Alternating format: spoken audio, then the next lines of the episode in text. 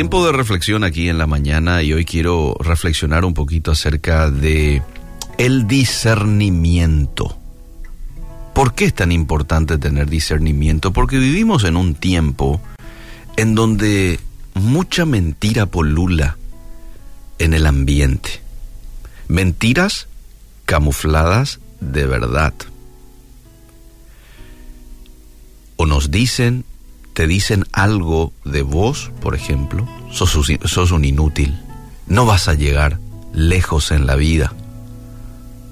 A veces nos dicen frases como esas. ¿Sabes qué? Esas son mentiras. No sos un inútil. Sos una persona valiosa. ¿Y sabes quién dice esto? Tu creador. No vas a llegar a nada en la vida. Con Dios vas a llegar al cielo. Imagínate, al cielo vas a llegar con Dios. Sos temporal aquí en la tierra. Estás rumbo al hogar, bello hogar que Dios está preparando para sus hijos. Claro que vas a llegar a cosas grandes. Eh, o cualquier otra mentira que puede de pronto estar en el ambiente. Hoy todo el tema de ideología de género son mentiras que quieren instalarse dentro de una sociedad, como por ejemplo de que hay varios géneros.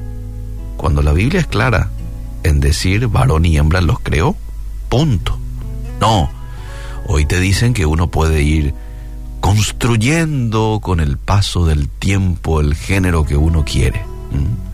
Entonces, si vos sos un varón o sos una mujer, biológicamente hablando, eh, eso no te tiene que determinar. Eh, no, dale rienda suelta a tu mente, a tu creatividad y anda construyendo. Si vos de pronto decís, yo me siento mujer aún siendo varón, bueno, eso hay que respetar, eso es lo que hoy la sociedad te dice. Entonces, eh, y, y, en una cultura tan apresurada que, que exige resultados instantáneos, para muchas personas hoy esperar, por ejemplo, se ha convertido en un arte olvidado.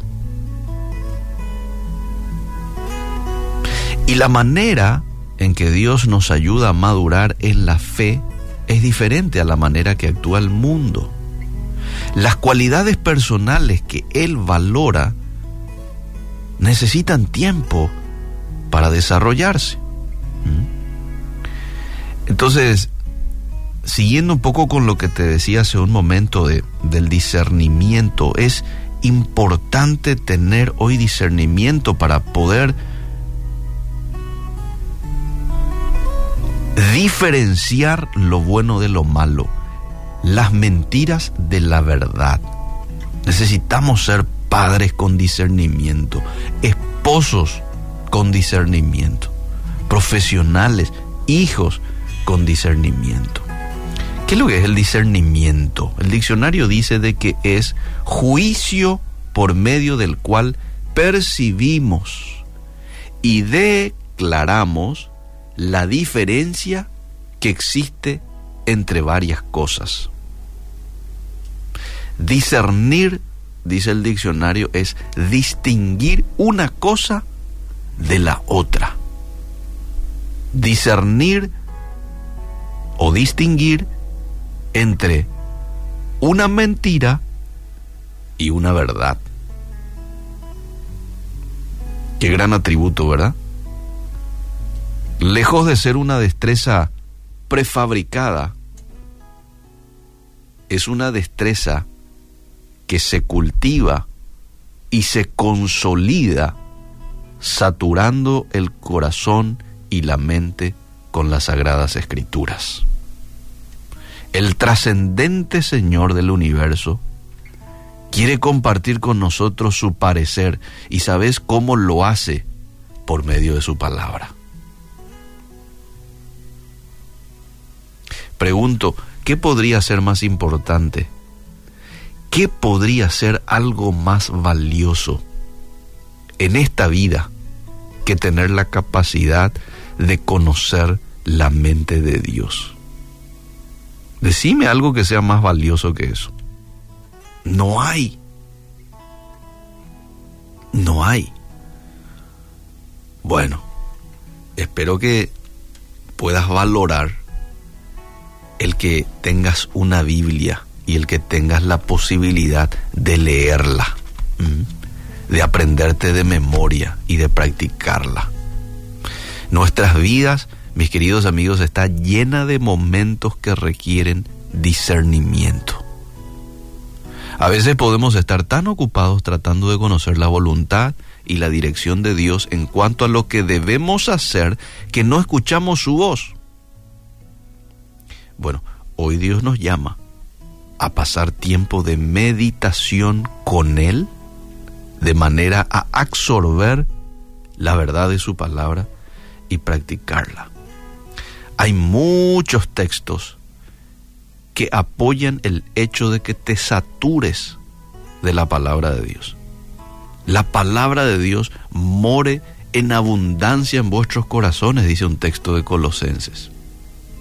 Hebreos 5:12 dice, porque debiendo ser ya maestros, el apóstol Pablo, después de tanto tiempo tenéis necesidad de que se os vuelva a enseñar cuáles son los primeros rudimentos de las palabras de Dios y habéis llegado a ser tales que tenéis la necesidad de leche y no de alimento sólido. Y todo aquel que participa de la leche es inexperto en la palabra de justicia porque es niño. Pero el alimento sólido es para los que han alcanzado madurez, para los que por el uso tienen los sentidos ejercitados en el discernimiento del bien y del mal. Madurez. El maduro es el que tiene los sentidos ejercitados para poder discernir entre el bien y el mal. ¿Y qué es lo que a uno le madura?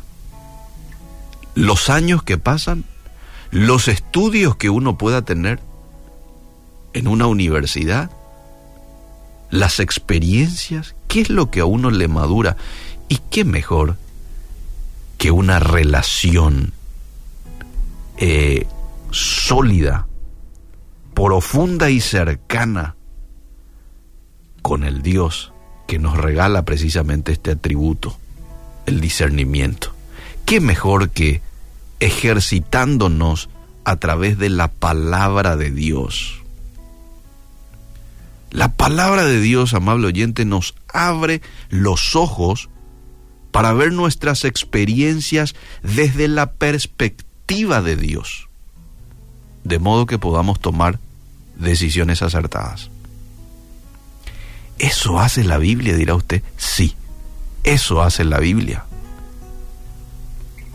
Abre nuestros ojos espirituales los ojos que para muchos están cerrados, bueno, la palabra de Dios abre para que vos puedas ver tus experiencias desde otro anteojo.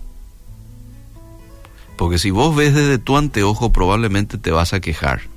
Ah, otra vez me pasa esto. Ya otra vez aquello.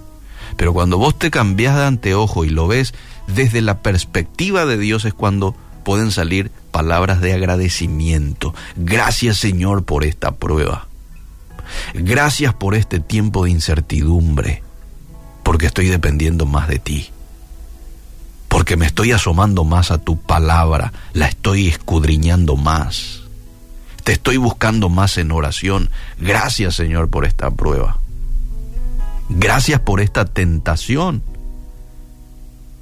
Que para poder vencerla necesito acercarme más a ti. ¿Te das cuenta? Es un cambio de perspectiva. Nuestro desafío, mis queridos amigos, y con esto termino, es hacer del pasar tiempo con el Señor en su palabra una prioridad. ¿Te quiere tener discernimiento?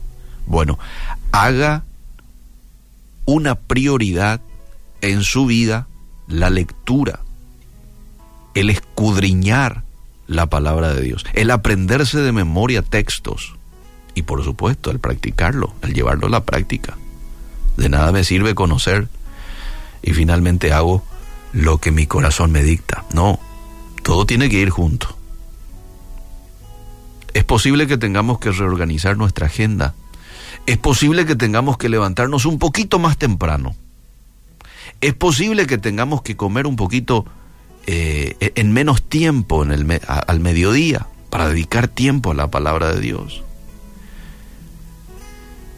Es posible que duermas un poquito menos por tener que levantarte en la mañana a dedicar tiempo a la oración y a la lectura bíblica. Pero ¿sabes qué? El esfuerzo, lo que tengas que dejar para llegar a leer y, estar en contacto con Dios va a valer la pena. Va a valer la pena. ¿Sabes qué vas a conseguir? Al hacer eso vas a tener mayor discernimiento y mayor entendimiento como resultado de ese esfuerzo de dedicar tiempo a la palabra de Dios y a la oración. Quiero ir